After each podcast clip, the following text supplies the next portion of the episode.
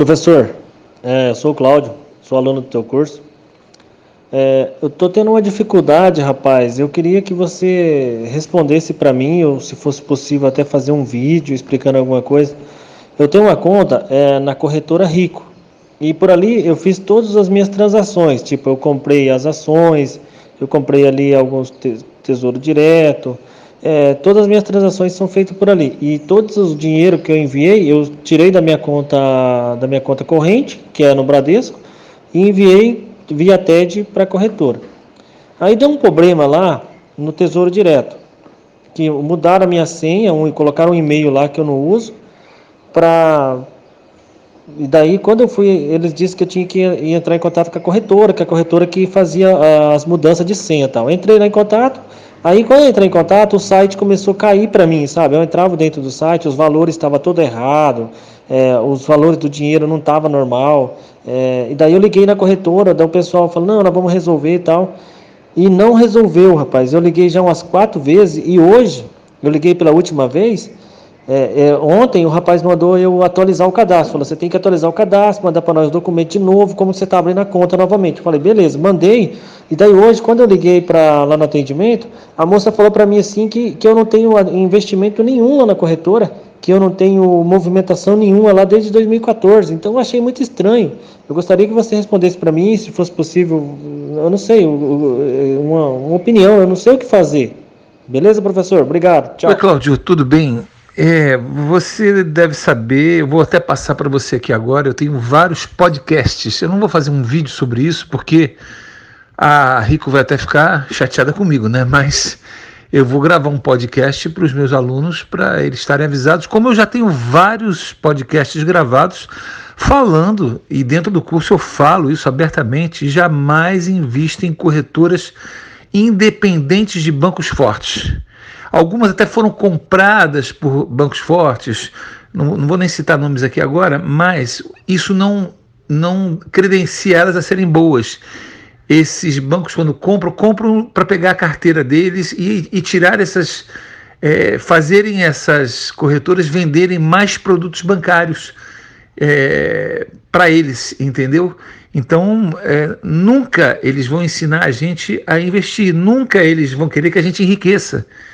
E essas pequenas corretoras, como você está testemunhando aí, e é isso que eu quero que o público veja, né? O, pelo menos o meu público, é de que olha os riscos gigantescos.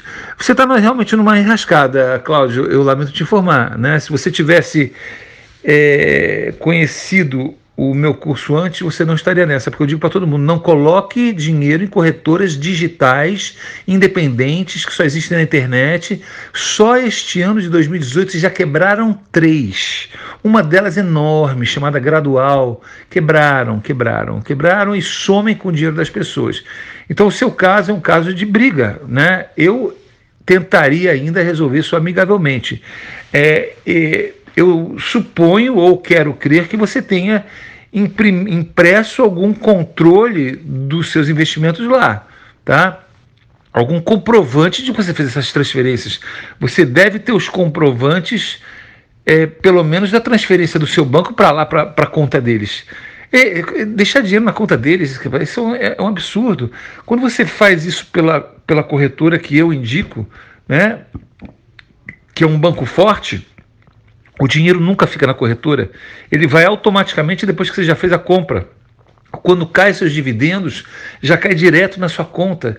Não paga dinheiro de transferência.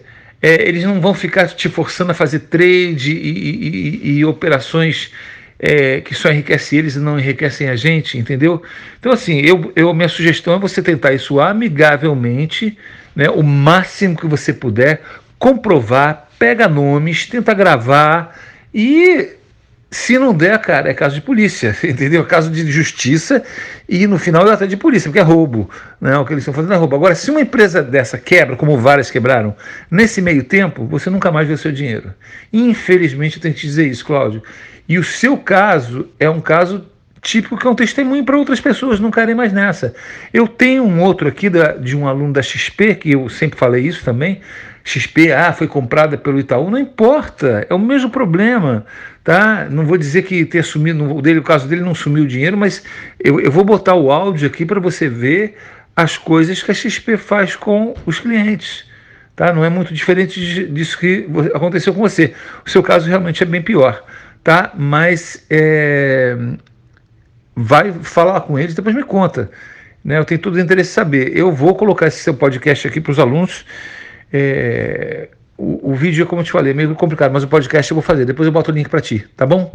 Abraço e boa sorte aí. E me, me, me mantém informado, que eu tenho curiosidade de saber essas coisas, tá?